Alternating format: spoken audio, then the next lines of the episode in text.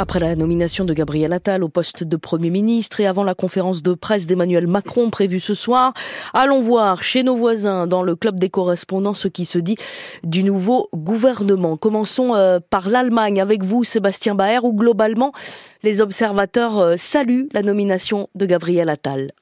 Oui, un prodige de la politique doté d'une rhétorique brillante et d'un certain culot, écrit Die Welt. Un professionnel malgré ses 34 ans, note le Spiegel, qui devra donner un nouvel élan au mandat d'Emmanuel Macron, ajoute le Süddeutsche Zeitung. Les médias allemands font d'ailleurs le parallèle entre la carrière éclair du nouveau Premier ministre et le parcours du chef de l'État et saluent un changement devenu nécessité tant la présidence d'Emmanuel Macron s'essoufflait.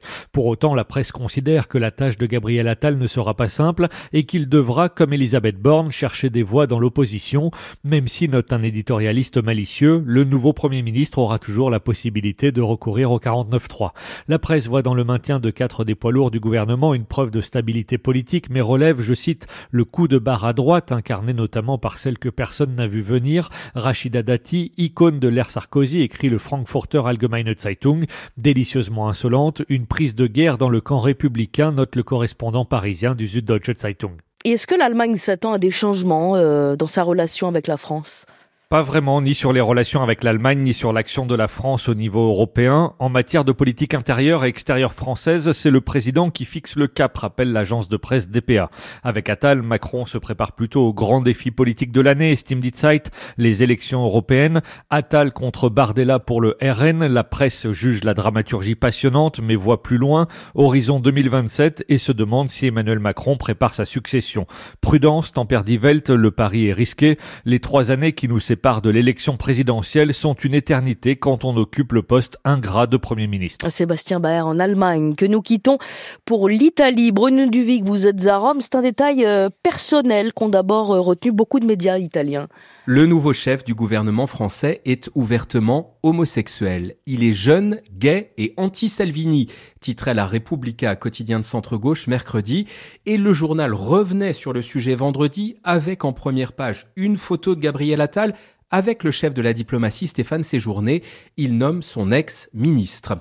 Anti-Salvini aussi, les Italiens se souviennent qu'en 2018, alors porte-parole de En Marche, Gabriel Attal avait dit que la politique migratoire de celui qui était alors ministre de l'Intérieur à Rome, Matteo Salvini, était à vomir.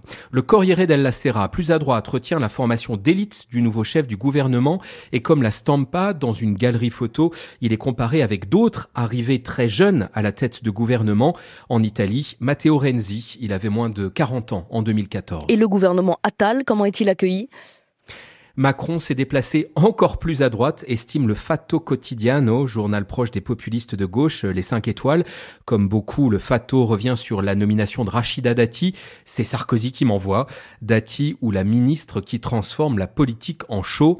De la vie générale, le tournant à droite est destiné à contrer Marine Le Pen. D'ailleurs, avant la conférence de presse d'Emmanuel Macron euh, tout à l'heure, c'est à la conférence de presse de Jordan Bardella hier que s'intéresse la Repubblica en notant de petits signes de rapprochement entre le Rassemblement national et Giorgia Meloni.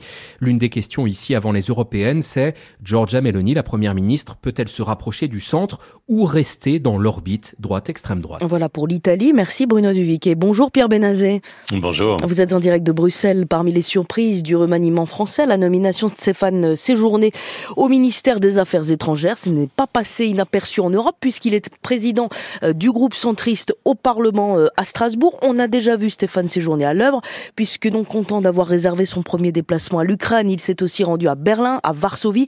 Sa nomination, Pierre, elle a été une surprise pour les Européens? Mais disons que son arrivée au Quai d'Orsay, c'est en partie une surprise pour les partenaires européens de la France, surtout parce que il s'attendait à voir Stéphane Séjourné en première ligne pour diriger la campagne des élections européennes.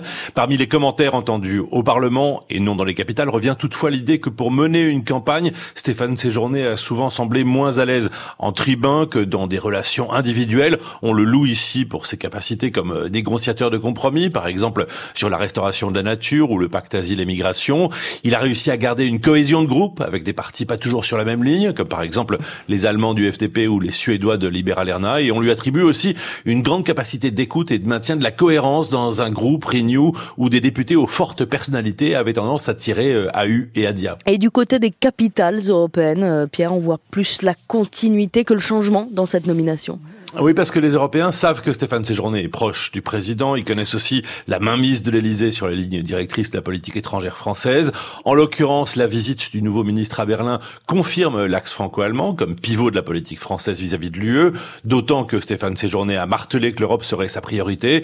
Et sa visite à Kiev et Varsovie confirme aussi aux yeux des Européens la préoccupation essentielle de l'UE en regard de la guerre en Ukraine. Et le Parlement européen, il est satisfait aussi de sa nomination? Oui, alors par exemple, à l'occasion d'une tribune récente sur la mise sur pied de la législation contre les violences faites aux femmes, plusieurs députés espèrent que Stéphane Séjourné convaincra enfin la France d'approuver une définition commune du viol. Pierre Benazé en direct de Bruxelles, c'était le club des correspondants. Merci à vous trois.